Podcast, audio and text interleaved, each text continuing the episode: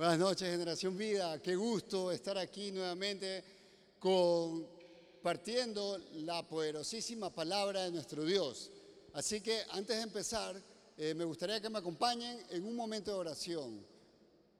Amado Padre Celestial, Dios Todopoderoso, Dios que tú todo lo puedes, que tú tienes el control absoluto de todo el universo.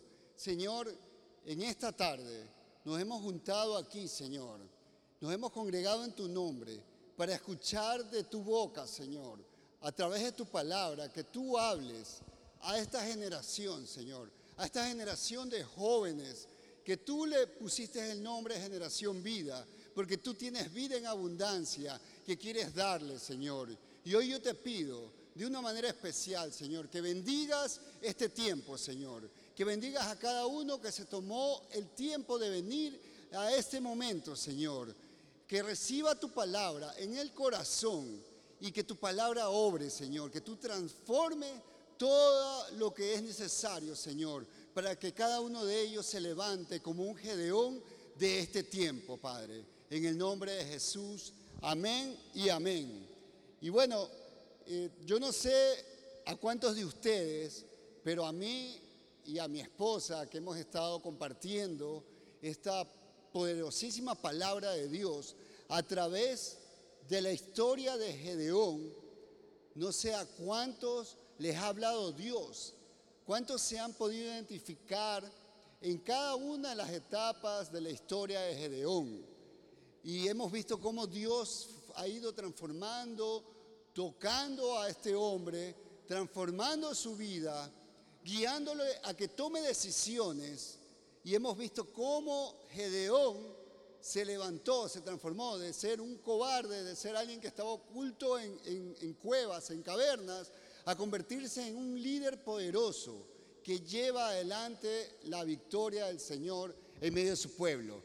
Y vamos ahora a jueces 7:15, cuando nos habla, la palabra de Dios dice, cuando Gedeón oyó el relato del sueño y su interpretación, adoró y vuelto al campamento de Israel dijo, levantaos, porque Jehová ha entregado al campamento de Madián en nuestras manos. Miren, ya vamos por el verso 15 del capítulo 7 de esta fascinante historia.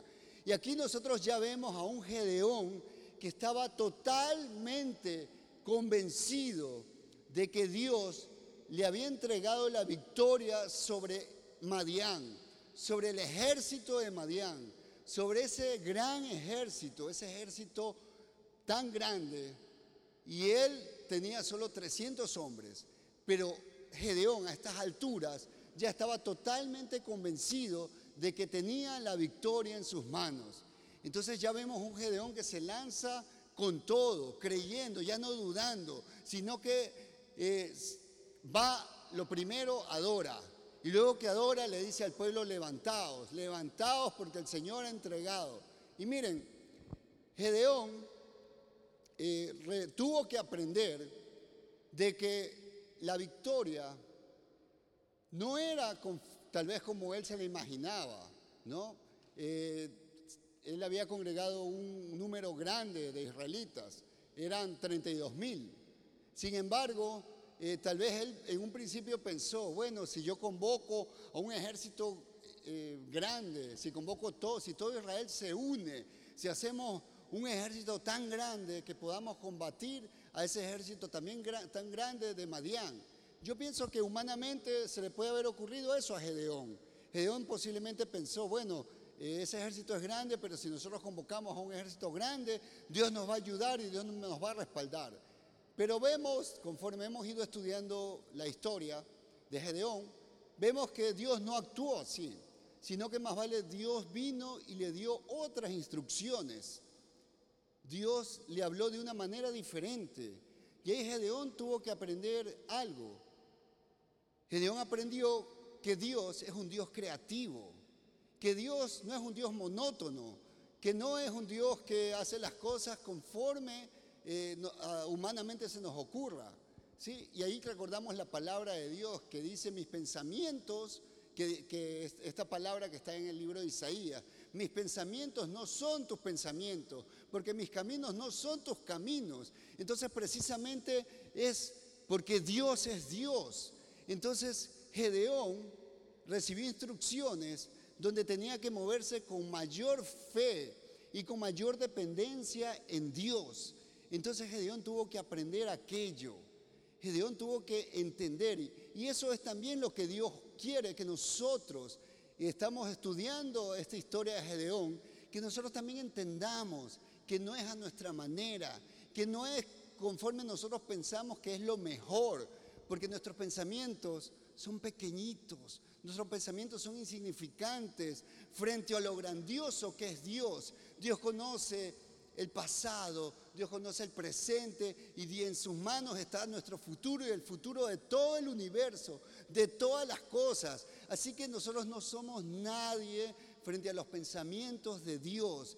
Y es esa, esa fue una de las cosas que Gedeón aprendió en todo este proceso, un proceso cortísimo, porque no hablamos de un proceso largo, porque eh, los procesos largos lo hace el hombre. Cuando Dios está empeñado en que algo suceda, Él hace que las cosas sucedan, pero necesita que alguien le crea. Y Gedeón le creyó, y Gedeón empezó a ver y, obtuvo la victoria.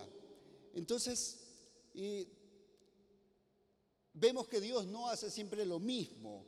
Y también vemos que Dios le, enseña a Gedeón, y aquí hay una parte importante, que, eh, perdón, que Dios le enseña a Gedeón y también a nosotros, que nosotros tenemos por, por este motivo que estar atentos a su voz. ¿Y cómo vamos a estar atentos a su voz? entrando en relación con Él, en intimidad con Él. ¿Dónde vamos a escuchar la voz de Dios si no entramos en intimidad? Si no entramos en oración, si no separamos un momento para escuchar esa voz que me va a dar la victoria. En el mundo entero el hombre se desespera por tener éxito, por alcanzar el éxito en todo. Yo veo que si cuando se pregunta quién quiere tener éxito, y si yo preguntara en este momento, ¿quién quiere tener éxito en la vida? Estoy seguro que nadie, nadie cuerdo, se quedaría con las manos abajo. Porque todo el mundo quiere tener éxito, todo el mundo quiere tener la victoria. Cuando alguien emprende una carrera universitaria, no se mete a la carrera porque va a ver si es que me gradúo, sino que se mete porque quiere un título, porque quiere sacar un, un eh, título universitario y quiere ser un profesional. Y así cada cosa, ¿no? Si alguien se mete en un negocio, no se mete en un negocio porque quiere quebrar, porque quiere ver cómo le va mal, no, se mete porque quiere que le vaya bien, porque la cosa le prospere.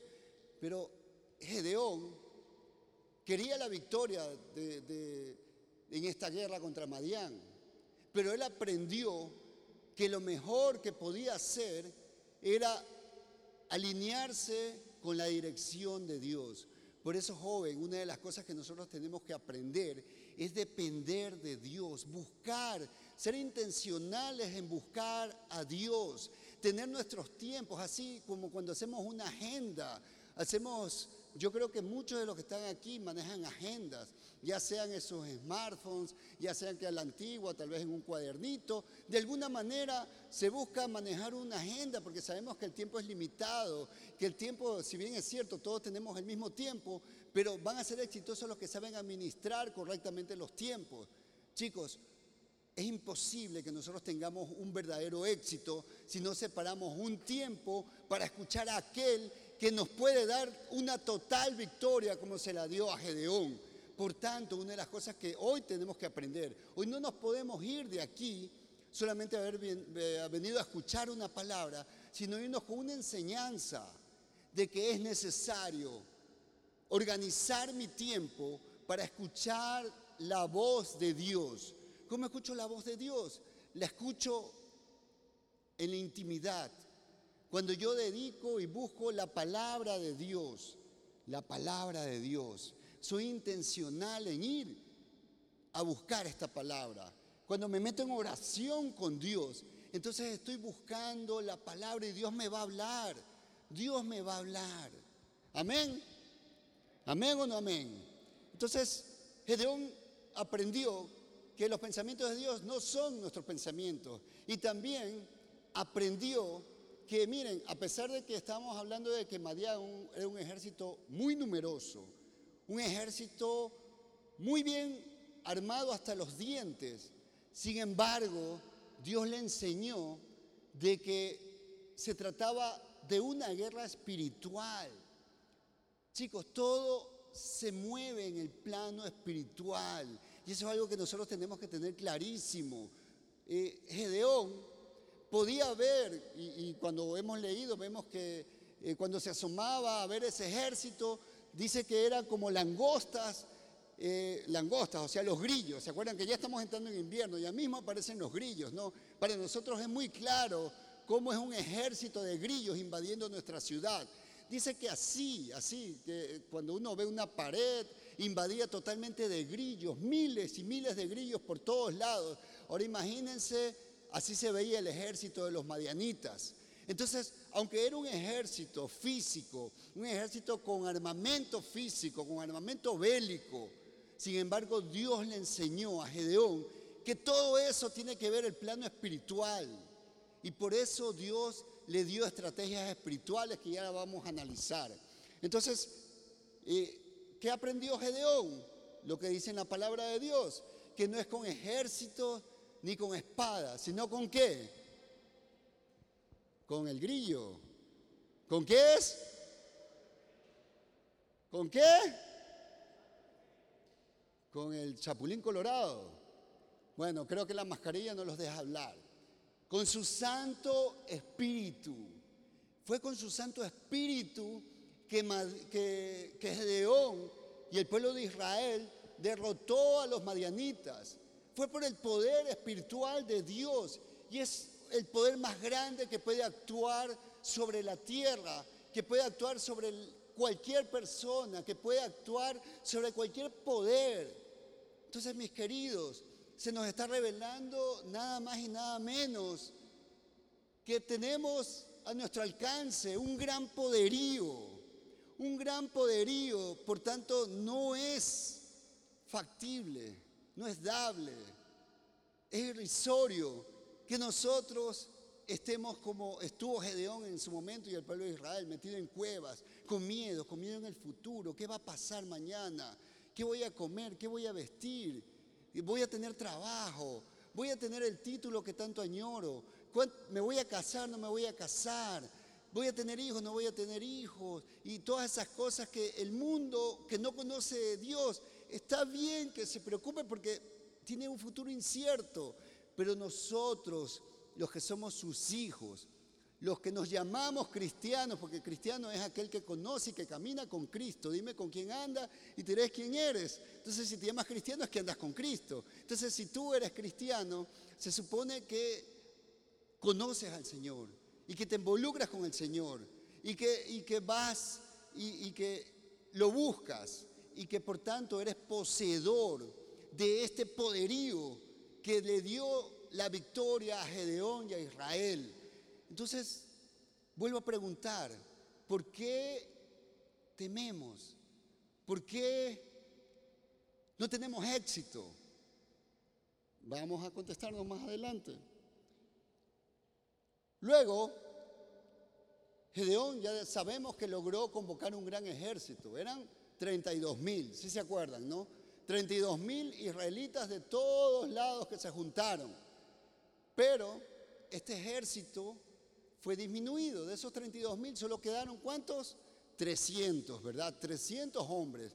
22 mil fueron despedidos para su casa porque le temblaban las patitas y tenían miedo.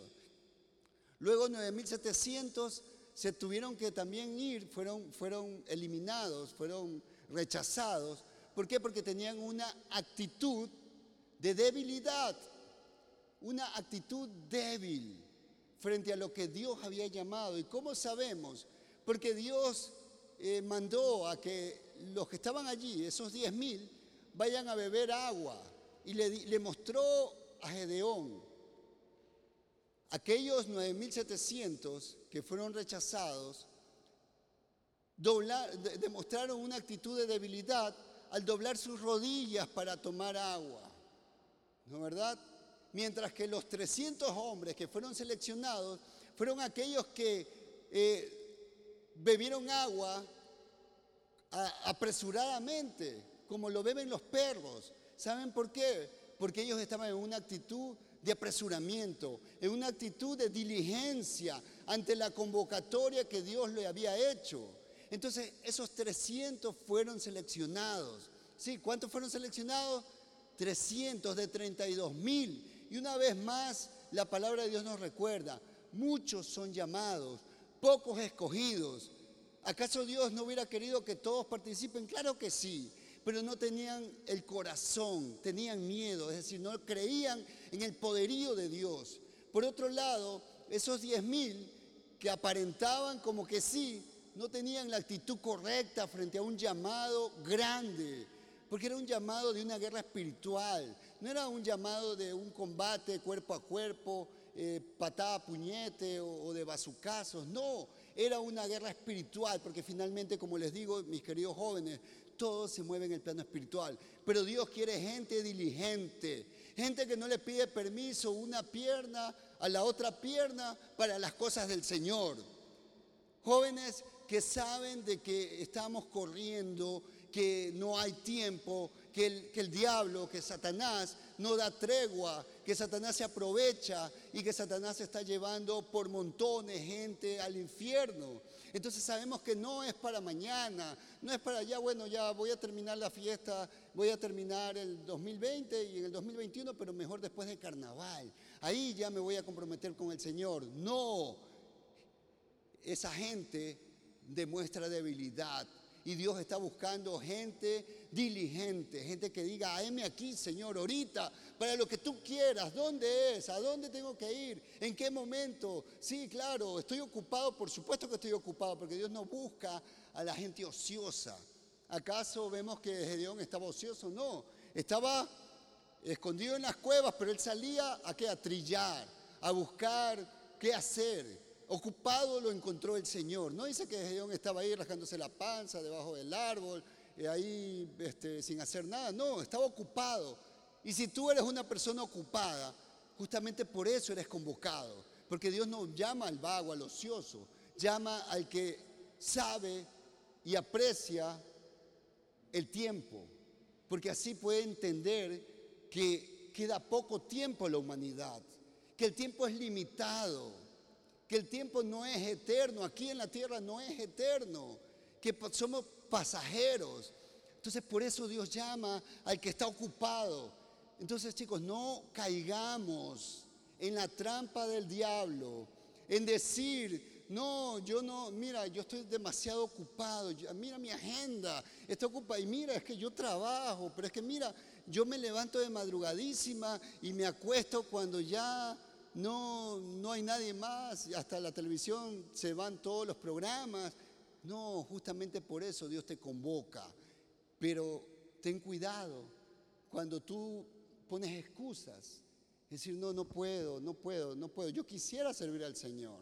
Yo quisiera. Y te has presentado ahí como el montón. Una vez más, Dios nos demuestra que Él no busca masas. Él no es el hombre que busca eh, levantemos un ejército grande o hagamos una marcha y mientras más masa, más gritones, chévere. No, Dios busca un corazón diligente, un corazón que le crea. Y eso es el desafío que Dios nos hace para que realmente seamos generación vida. Gente que le crea, gente que se mueve diligentemente. ¿Por qué? Porque es el Señor que me convoca. Cuando yo pongo excusas, no es al líder que le estoy poniendo excusas no es al pastor, no es a la iglesia La Roca, no es a Generación Vida, es al Señor, porque el Señor te está convocando, es el Señor. Miren, acá no era Gedeón con el que quedaban mal, era el Señor, era el Señor mismo que decía a Gedeón, ¿con quiénes vas a trabajar? ¿Con quiénes vas a pelear y vas a obtener esa victoria? Entonces, no, no nos creamos la mamá de Tarzán, que nosotros le hacemos el favor al líder por decirle, ya, sí, yo voy. No, no, no, amigos. Es al Señor al que le estás diciendo no puedo. Y el Señor no te va a detener, el Señor te va a decir, está bien, ándate a tu casa, anda. No, que estoy en el trabajo, ya, mijito, vaya al trabajo. Pero eso sí, no esperes obtener victoria porque te olvidaste de quién da la victoria, que la victoria la da el Señor, no la da el jefe, no la da el dueño de una empresa, por más amiguito de confianza que seas del dueño de la empresa, Él no es tu Señor, Él no es tu Salvador. Le has dicho no al Señor de señores, al que sostiene en su mano el destino del universo. Así que luego no, no vengas a llorar. ¿Alguien, ¿Alguien cree esto? Entonces, denle un aplauso al Señor, por favor.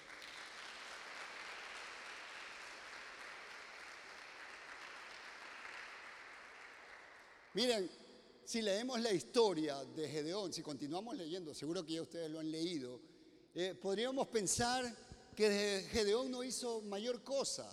Podríamos pensar, oye, pero al final Gedeón, este chuta, yo pensaba que tanta laraca y que iban a tener una batalla, que él iba a ser como los valientes de David, que mataron, o sea, que, mataron a, a, ni sé cuántos miles, uno solo. Y vemos que no, que Gedeón vino y se presentó con unas, con unas herramientas medias extrañas y finalmente ganó. Uno podría pensar, wow, eso era todo.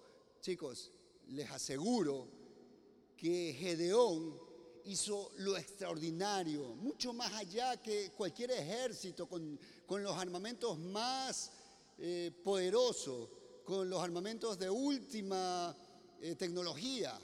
Gedeón, ¿saben lo que hizo? Y lo que, y lo que le va a dar la victoria a cualquier hombre, a cualquier mujer, es creerle al Señor, es ser, hacer exactamente lo que el Señor le ordena. Y eso es lo que hizo Gedeón. Gedeón se paró y le creyó al Señor y actuó en fe y por eso obtuvo una gran victoria. Y por eso el Señor lo levantó como un líder que guió a campeones victoriosos, 300 contra 32 mil que fueron, salieron huyendo, entre ellos mismos se destruían, porque finalmente fue Dios el que peleó la batalla, porque esos 300 le creyeron. Amén. Y miren, ¿qué armas usó Gedeón? Gedeón usó las siguientes armas.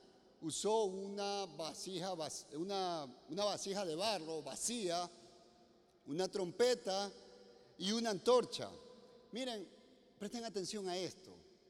Estas tres cosas es simbología de algo que Dios ya le había entregado a Israel antes. Escúchenlo bien. No, no, era, no era que en ese momento recién, wow, este, ¿cómo así se le ocurrió a Dios? Y, por eso tuvieron la victoria. No. Cuando, cuando recién empezó la historia de Gedeón, recordemos que el pueblo de Israel se acordó de Dios. Ya estaban siete años viviendo en cuevas, siete años, ahí metidos en cuevas, muriéndose de hambre, muriéndose de frío y todas las demás porque estaban sitiados por Madián. Y el pueblo de Israel se acordó de Dios y empezó a clamar. ¿Y qué, qué hizo Dios? Le envió profetas. ¿Y los profetas qué hicieron? Recordarle lo que Dios había hecho. Le empezaron a hablar de que yo soy tu Dios que te sacó de Egipto con poder, con brazo fuerte y todo lo que hizo. Miren, es que ese es el problema de Israel, es el problema del hombre y es el problema de la iglesia que nos olvidamos de lo que Dios ya hizo.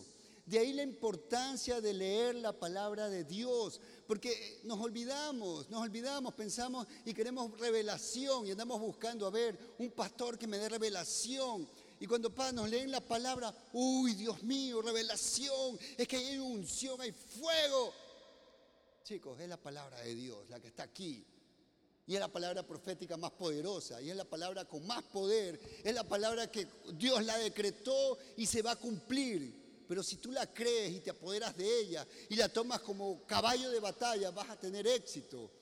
Es lo que se había olvidado este pueblo. Y este pueblo estaba encerrado, porque el plan de Dios no es sacarlo de Egipto para que ahora sean esclavos de Madián. ¿No les parece ilógico? Israel se olvidó que Dios les había dado armas para que ellos sean libres por el resto de sus días, de sus días. Se habían olvidado, ¿y qué hicieron? Como se olvidaron de la palabra, buscaron Baales, empezaron a servir a Baales, acuérdense, así empezó la historia, ¿no? Entonces, ¿qué es lo que hace Dios? Dios le, les hace ver, les da armas o herramientas, ¿verdad? Que eran símbolos espirituales de algo que ya hace más de 500 años atrás Dios ya le había entregado a Israel. Entonces vamos viendo un poco. La vasija, ¿qué significa? Significa reconocer nuestra debilidad delante del Señor. Reconocer que nada tenemos. El barro representa nuestras vidas, ¿sí?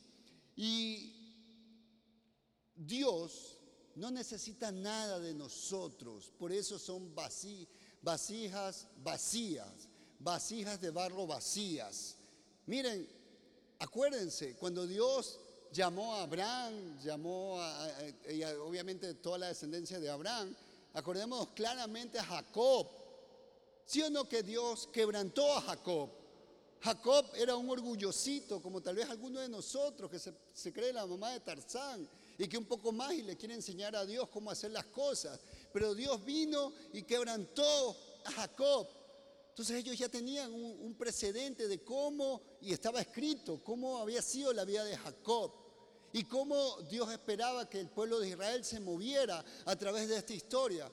Pero ellos habían archivado las escrituras, las tenían bien guardadas, tal vez en el templo, en bóvedas, en un lugar eh, magnífico, súper santo, pero no la tenían donde tenían que tenerla, en el corazón, porque ahí es donde se tiene la palabra de Dios. No importa si tienes una Biblia gigante, una Biblia de última tecnología, tal vez en tu smartphone, una Biblia que te habla solita, una Biblia que se te lee y te da un resumen.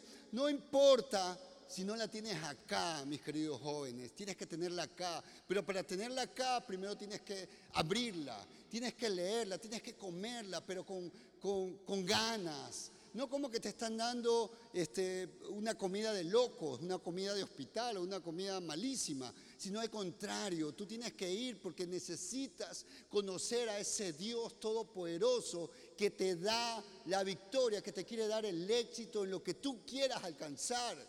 Nadie te va a dar la victoria como te la va a dar el único que te la puede dar, que es el Señor de señores. Entonces, si tú quieres éxito, tienes que ir a aquel que te la puede dar. Tienes que ir, pero para eso tienes que buscar su palabra. Antes que comerte un libro de cualquier asignatura, de cualquier ciencia humana, tienes que ir al libro que encierra los secretos más grandes de la victoria en lo espiritual y en lo eterno. Porque eso es lo que necesitamos, eso es lo que, lo que el mundo necesita, eso es lo que Generación Vida necesita, eso es lo que tú y yo necesitamos. Por eso tenemos que ir a la palabra de Dios. Luego, ¿qué más? Luego tenían también la trompeta.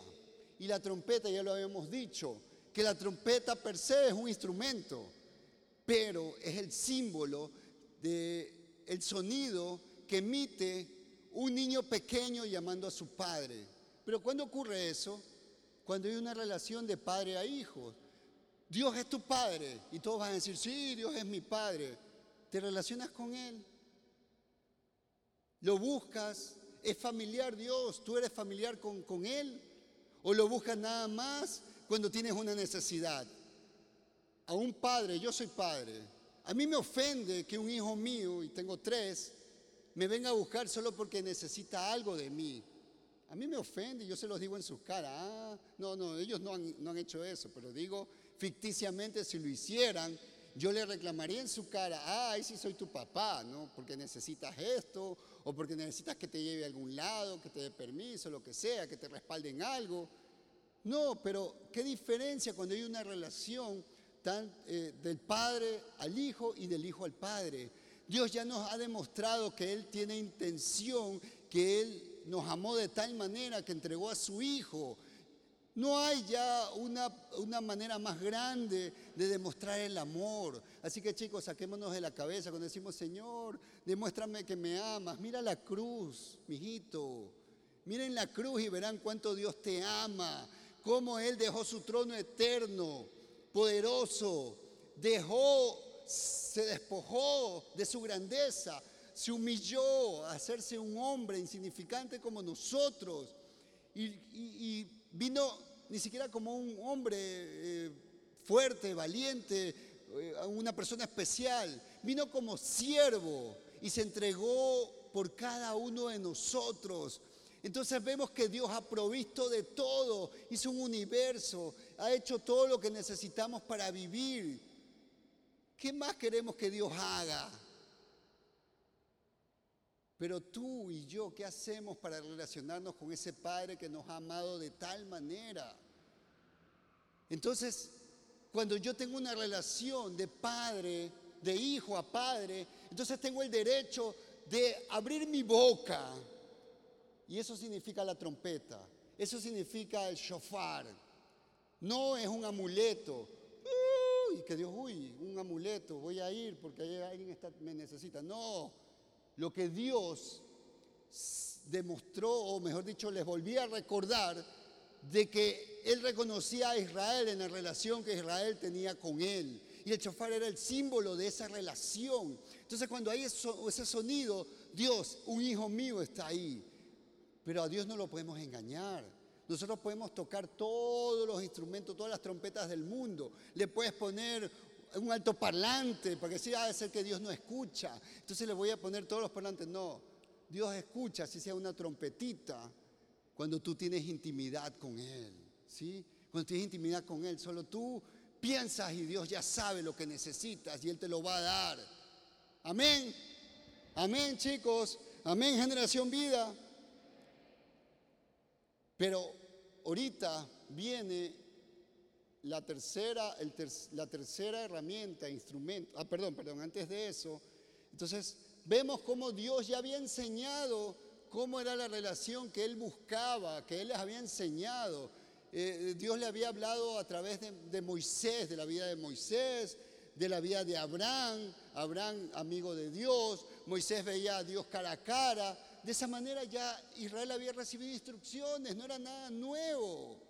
No era una revelación que Gedeón tuvo, era el recordatorio de lo que Dios ya había hecho.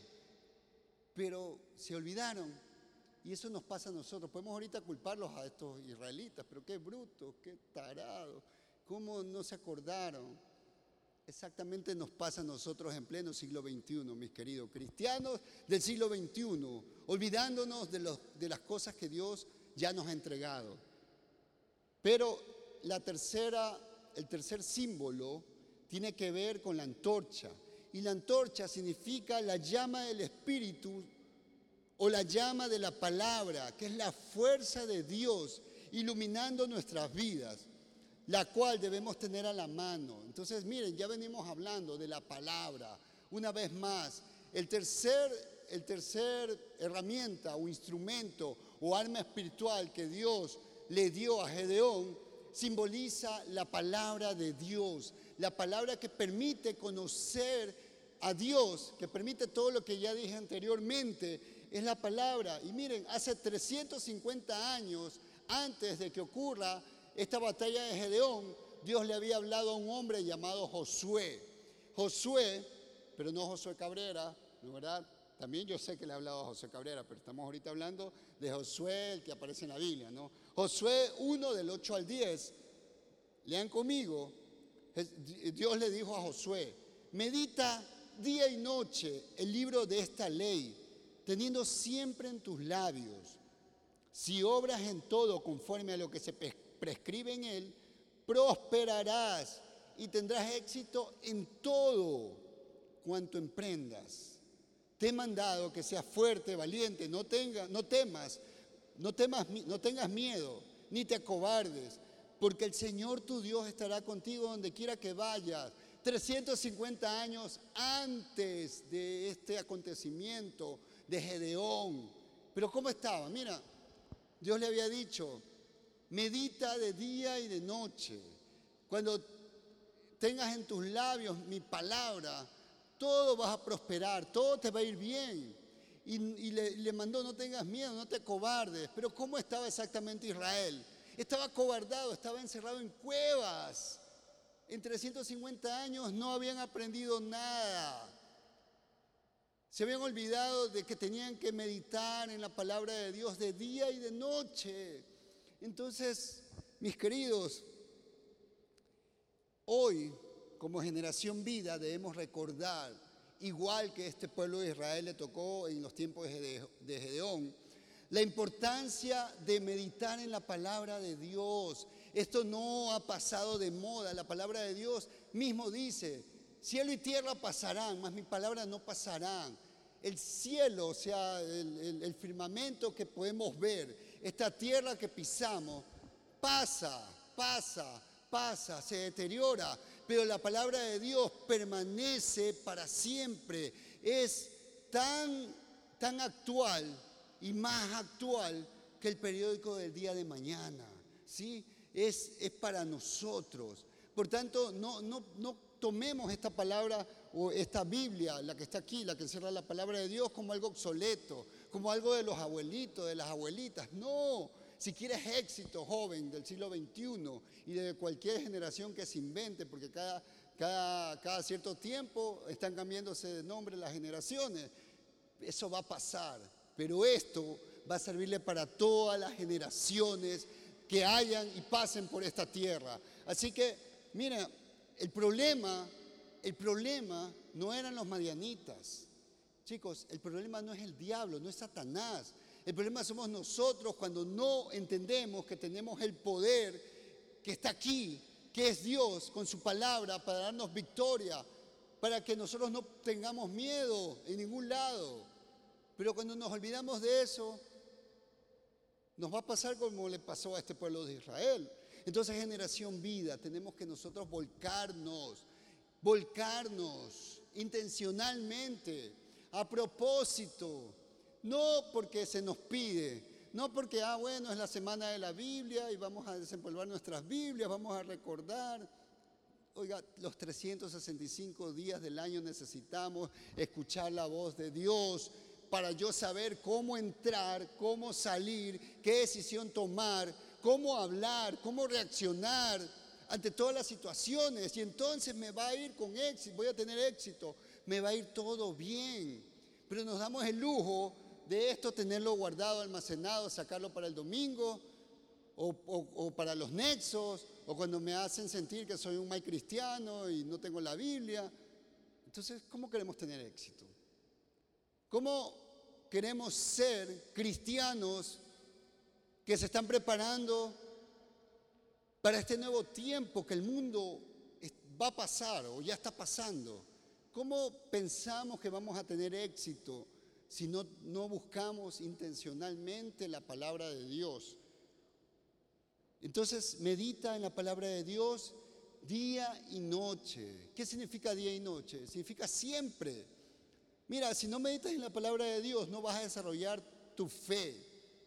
Y ya dijimos, todo se mueve en la esfera espiritual, ¿sí? Entonces, eh, tenemos que meditar en la palabra de Dios. Otra cosa, si nosotros, porque la fe, acuérdense, la fe, ¿por qué viene? Por el oír, no oír los chismes, sino la palabra de Dios. Entonces, ahí voy a crecer en fe. Eh, ¿Qué más?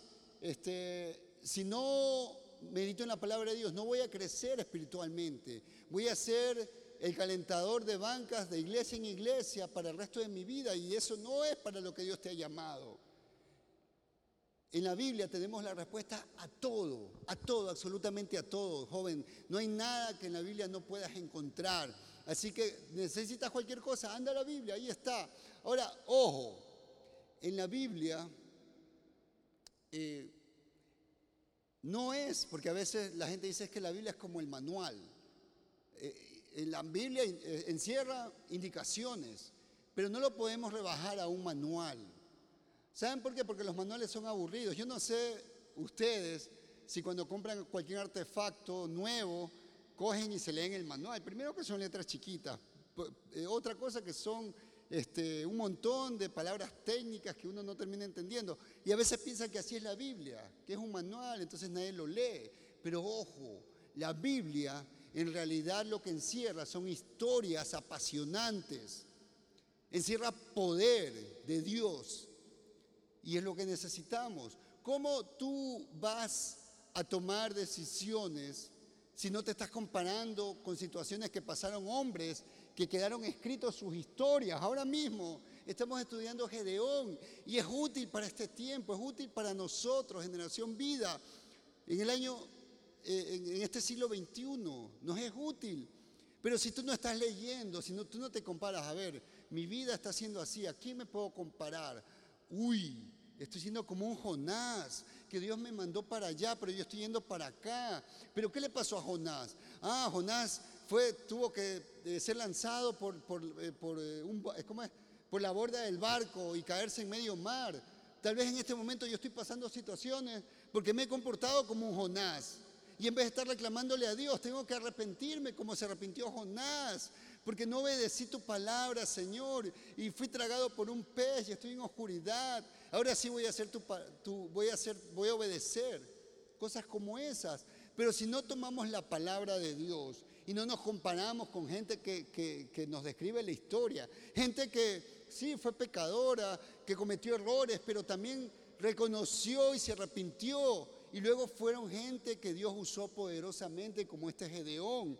Entonces, miren chicos, la palabra de Dios, que es, es, el, tercer símbolo que significa la antorcha, es súper necesaria. No caigamos, no caigamos como este pueblo de olvidarnos de la palabra de Dios, porque si no, no vamos a tener éxito. ¿sí?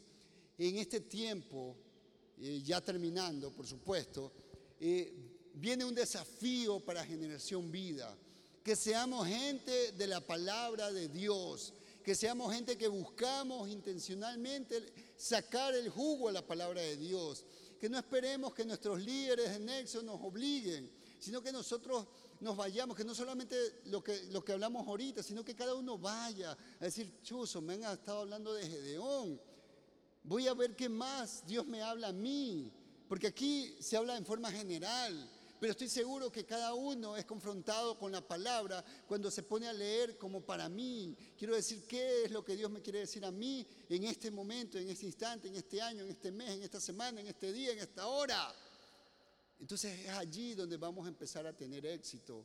Chicos, tenemos que ser gente de la palabra. Ya basta de, ser, de tener nombres bonitos, nombres eh, que resuenan bonitos, generación vida, Qué bacán, generación vida, pero a veces parecemos generación muerta.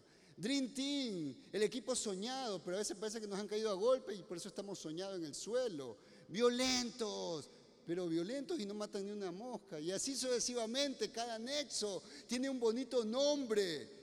Pero tenemos que ser gente de la palabra, que, que, que, Satanás no se nos ría de, nuestra, de nuestro nombre.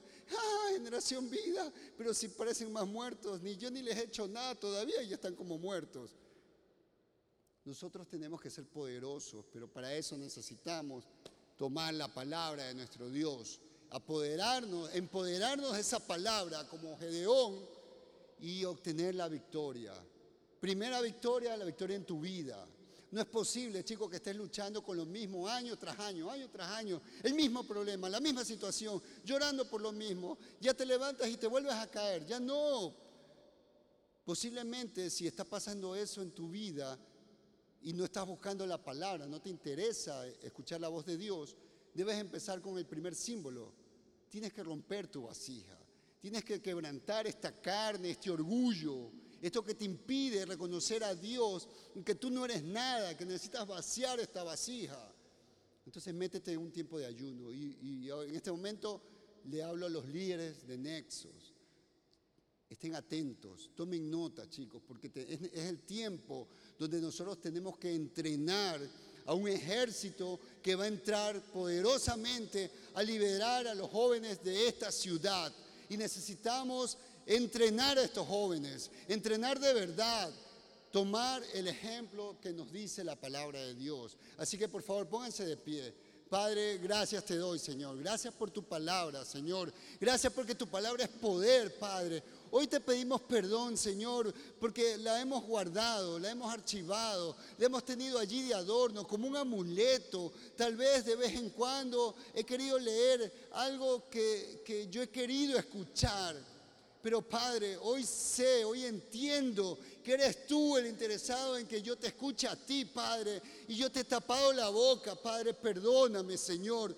Perdóname cuántas veces yo te he tapado la boca, porque cuando tú me estás confrontando a tu palabra, yo cierro la palabra, yo tapo mis oídos, o yo empiezo a ver, esta palabra es para fulano, para sutano, para mengano, pero no me doy cuenta que esa palabra es para mí, para mí en este momento, en este tiempo. Hoy, Padre, pongo delante de ti, Señor, la generación vida, Señor.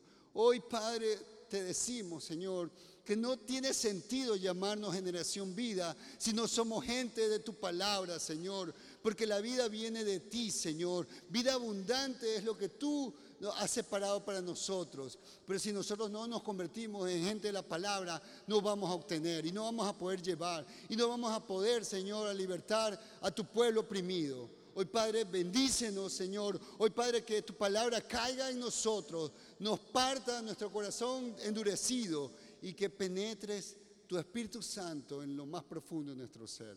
Gracias, Padre, en el nombre de Jesús. Amén. Amén. Un aplauso al Señor, por favor. Y terminemos adorándolo al Señor.